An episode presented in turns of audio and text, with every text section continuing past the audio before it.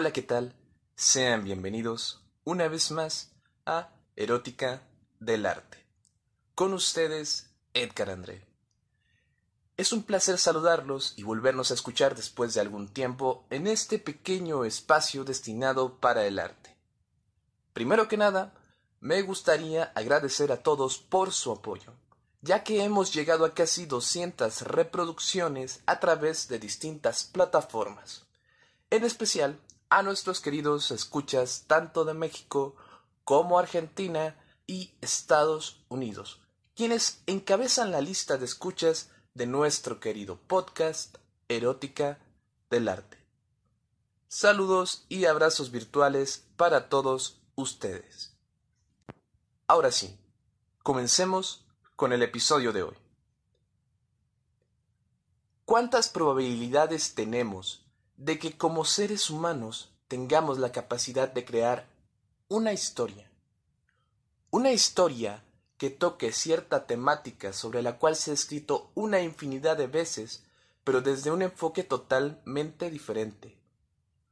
Una historia en la que creemos un personaje que destaque a tal grado de que sobrepase las barreras del tiempo, formando así parte de la cultura popular, una cultura popular que llevaría a ese personaje no solo a trasladarlo al mundo cinematográfico, sino que haría una infinidad de merchandising convirtiéndolo en un personaje de culto y llevándolo hasta el grado de convertir su nombre no solo en un sustantivo, sino en un adjetivo calificativo adoptado por el léxico popular a nivel mundial.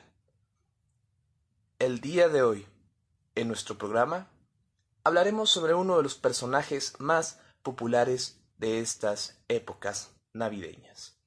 En este especial navideño de Erótica del Arte estaremos hablando de El Grinch. Primero, ¿quién creó al Grinch? El escritor, poeta e ilustrador Theodor Zeus Geisel, mejor conocido como Dr. Zeus, nacido un 2 de marzo de 1904, sería el encargado de darle vida no solo a este, sino a una gran cantidad de personajes de la literatura infantil, como Orton, el gato en el sombrero, el Grinch, el Lorax, por mencionar a algunos de sus personajes más populares. How the Grinch Stole Christmas o Cómo el Grinch robó la Navidad sería un libro infantil escrito en verso e ilustrado por el mismísimo Dr. Seuss se publicaría una versión para la revista estadounidense Red Book el 12 de octubre de 1957, para posteriormente ser publicado el 24 de noviembre de 1957 bajo el sello editorial de Random House, con sede en la ciudad de Nueva York. Pero esto no sería la primera aparición del Grinch dentro del universo del Dr. Seuss, ya que en el año de 1955 ya se habría publicado en la misma revista Redbook un poema ilustrado titulado The Hobbit and the Grinch. El propio Dr. Seuss ha afirmado que la principal inspiración para la creación de El Grinch sería él mismo, ya que tras haber enfrentado varios meses en los que la salud de su mujer no estaba en las mejores condiciones y éste se encontraba bastante fastidiado por las fiestas navideñas, y todo el ambiente mercadológico que lo, que lo rodea, incluso eh, eh, se ha encontrado la relación entre uno de los diálogos principales del Grinch, donde se hace referencia a que el, a que el personaje lleva 53 años escuchando y soportando todo el ruido molesto que producen los que. Casualmente al momento en que se publicó el libro del Dr. Zeus, contaría nada más y nada menos que con la edad de 53 años, así o más clara la inspiración en su propia personalidad para irle dando vida a este personaje. Y bueno, yo sé que es una historia bastante conocida y que de cierto modo ha logrado llegar a nosotros a través de distintas versiones y adaptaciones que se han realizado a lo largo de la historia, en las cuales ahondaremos un poco más adelante, pero de primera considero necesario y oportuno relatar de manera breve de qué va esta historia. Pues el Grinch nos es presentado como una criatura grande y peluda que vive en una cueva a las afueras de Júbil o Villaquien, en sus propias palabras y actitudes observamos un claro desprecio por las festividades navideñas y por todos los habitantes de Villaquien, quienes llevan el espíritu navideño consigo de una manera increíble. Así que el Grinch decide elaborar un plan para robarse la Navidad, involucrando a su cachorro Max, quien parece ser su única compañía. Este se disfraza de Santa Claus y entra y termina entrando a la casa de los quien por la noche para robar tanto obsequios como medias, em, las decoraciones e inclusive las cenas navideñas. Cuando el Grinch logra su cometido, espera a la mañana para gozar con los lamentos de tristeza de los Quien. Pero para su sorpresa se encuentra con que la Navidad llegaría a Villaquien a pesar de no contar con todos estos elementos navideños. Aún así se encuentran en un estado de júbilo y felicidad porque pues parecen no necesitar de ninguna de estas cosas para celebrar la Navidad. Y aquí es donde se da una de las frases que a mi gusto muy personal es de las frases más épicas de toda la literatura, que es quizás la Navidad no está en una tienda, quizás la Navidad significa un poco más. Una frase bastante simple, bastante concreta, que quizás parezca no tener mucho trasfondo en ella, pero que teniendo en cuenta que es literatura infantil, la época en la que fue escrito el libro y el peso que esta historia y la trascendencia que ha tenido a través de los años, a mi gusto personal, por supuesto, resulta bastante impresionante. Y es que a veces en el arte como en la literatura, menos también puede ser más. Pero bueno, el Grinch mm, regresa a todos los obsequios, adornos y banquetes navideños a los quien, y estos lo reciben con los brazos abiertos para celebrar la Navidad todos juntos. ¿Qué mensaje tiene? Pues es muy evidente cómo el Dr. Zeus con esto no solo trató de reflejar un sentir personal sobre las fiestas navideñas, sino que también buscó crear esta conciencia de cómo una fiesta que se basa o al menos esa es la idea que se sostiene sobre la misma, en lo que es la convivencia familiar, en la búsqueda de la bondad y las buenas acciones, en compartir, en estar en armonía con el otro y un montón de cosas eh, más, pues había empezado a comercializar hasta tal grado que pareciese que todas esas cosas con cierta connotación positiva se terminase convirtiendo únicamente en un mercantilismo absoluto vendiendo la idea de que entre más se consuman en épocas navideñas, pues entre más capital gastes en obsequios, adornos, etc., mayor será la alegría de nuestros seres queridos. Y es algo que teniendo en cuenta la época es bastante razonable, porque buscó dejar ese mensaje, un mensaje que aún hoy en día sigue vigente y que se sostiene por la gran cantidad de publicidad que nos rodea a través de las distintas plataformas de comunicación, sobre las cuales nos envuelven con todos esos elementos de consumo navideño para encontrar una cierta felicidad a través de comprar y comprar y comprar esperando algún beneficio más allá del material, que en realidad pues es bastante debatible que tanto valor te puede dar eso. Pero bueno, ya que desglosamos de manera muy breve de qué va el Grinch, su mensaje y cómo éste ha trascendido generaciones, ahora vamos a adentrarnos en esas adaptaciones especialmente cinematográficas. Corría el año de 1966 cuando se realizaría por primera ocasión la adaptación cinematográfica de cómo el Grinch robó la Navidad. Es bien sabido eh, que el Dr. Zeus siempre tuvo cierto rechazo hacia la industria hollywoodense, por lo que sería necesaria la intervención de uno de sus viejos colaboradores, Chuck Jones, quien había estado trabajando a la par del Dr. Zeus durante la Segunda Guerra Mundial en el estudio de animación United Productions of America.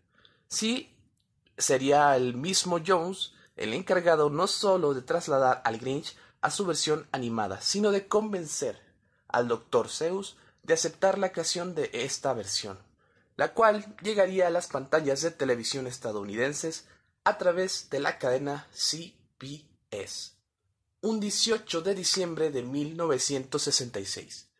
El cortometraje de 26 minutos de duración había sido dirigido por Chuck Jones y protagonizado por el famoso actor británico Boris Karloff, dándole vida no solo a la voz del narrador, sino también al propio personaje del Grinch.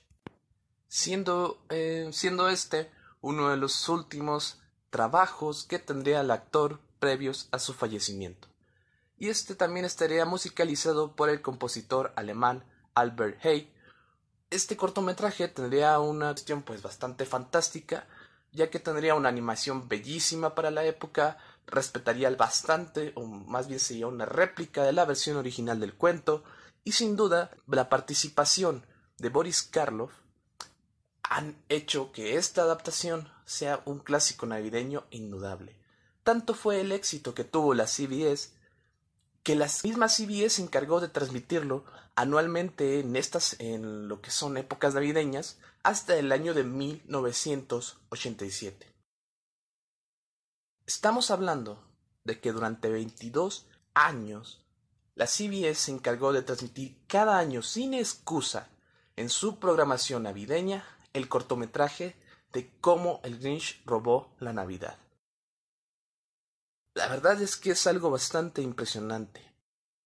Eh, seguiría siendo emitido por distintas cadenas televisivas desde la ABC, Cartoon Network, TNT, entre otras tantas. Ahora, adentrémonos en la adaptación del año 2000. Tras la muerte del Dr. Zeus, su última esposa, Audrey Stone, contrario a las negativas que eran usuales en su marido para ceder los derechos de las adaptaciones de sus libros, cedería mucho más a las solicitudes para crear distintas versiones de distintos trabajos del Dr. Zeus.